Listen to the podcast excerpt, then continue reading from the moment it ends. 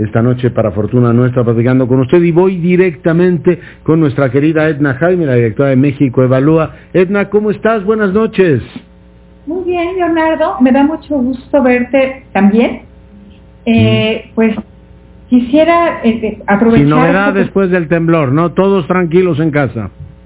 Todos tranquilos en casa, eh, decirte que tuve la fortuna de no sentirlo, Leonardo, sonó la alarma mm. sísmica, yo creo que como estaba saliendo de mi casa, no lo sentí, afortunadamente, este, todos vienen en casa, y bueno, pues los temblores, tenemos otro tipo de temblores en mm. este país, Leonardo. Tenemos muchos, sí. ¿Cuál es el tema de esta semana, Edna?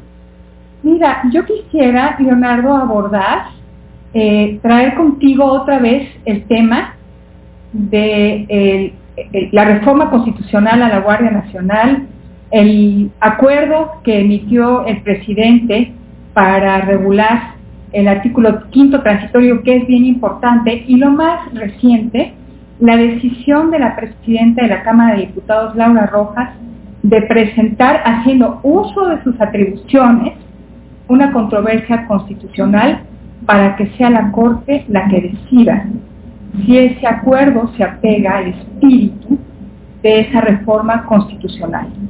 Me parece bien importante, Leonardo, que eh, Laura Rojas, la diputada, haya tenido eh, el valor y la inteligencia de presentar ese recurso, lo repito, utilizando sus atribuciones legales. Y reitero en este punto porque hubo algunos diputados eh, que la criticaron mucho objeto de... El coordinador de la mayoría, sin ir más lejos. Del coordinador de la mayoría, de Pablo Gómez, eh, de otro diputado, de Javier Hidalgo, eh, y yo creo que necesitan un propedéutico antes de ser legisladores, porque ella está haciendo uso de atribuciones legales de Pablo Gómez, nada más por recordar que creo que el propedéutico no funcionaría en su caso, él se quejó del transitorio y dijo que no se podía dar a un presidente un transitorio así. Él, siendo diputado de Morena, después cambió de opinión, pero bueno, es parte de este movimiento veleta que ningún propedéutico resuelve, mi querida Edna. Bueno, Leonardo, entonces eh, eh, tendremos que ver cómo tenemos legisladores más ilustrados, que respondan más a sus, a sus eh, representados, querido Leonardo, porque yo creo que debe implicar algún costo para ellos eh, primero que, por ejemplo, el coordinador de la bancada de diputados este, Morena, el colectivo Seguridad sin Guerra, le estuvo solicitando una reunión para plantear estos puntos, discutir. Eh, no, fue, no fueron recibidos mis colegas del colectivo, hoy sacan un comunicado donde también respaldan la decisión de la diputada Laura Rojas. Y yo creo que es bien importante, Leonardo, porque la reforma constitucional que da vida a la Guardia Nacional. Es un conjunto de reformas. Creo que tenían un espíritu que además fue compartido por todos los legisladores. Fue una reforma que se aprobó por consenso. Bien difícil de lograr algo así. Y en la práctica lo que estamos viendo es que pues este proyecto se quedó en letra de la ley. Y lo que estamos viendo en la realidad se está separando mucho, hay una brecha en lo que dice la ley y lo que estamos viendo en lo que se está convirtiendo la Guardia Nacional.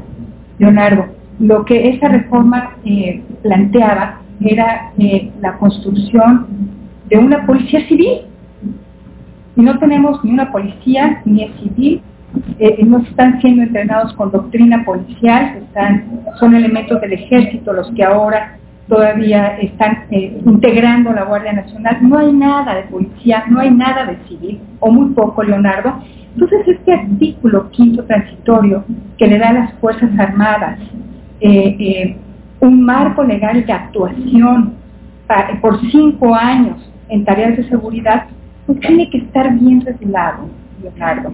Porque de esto depende también que eventualmente podamos tener eh, pues capacidades civiles en materia de seguridad. Déjame decirte que también hay un octavo transitorio donde se establecen plazos para que los estados presenten el diagnóstico de cómo está su estado de fuerza y, y cuál van a ser proyectos para fortalecer las capacidades civiles.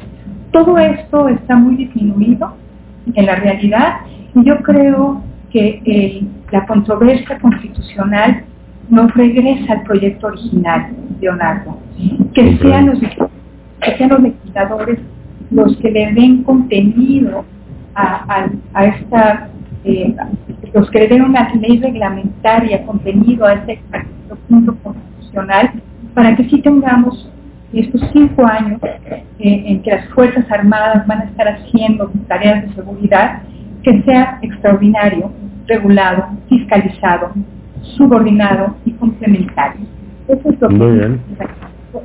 Que lo revise, lo revise la Corte. Miguel se nos está cortando ahí un poquito la comunicación. Aprovecho para agradecerte cumplidamente tu comentario y cuídate mucho.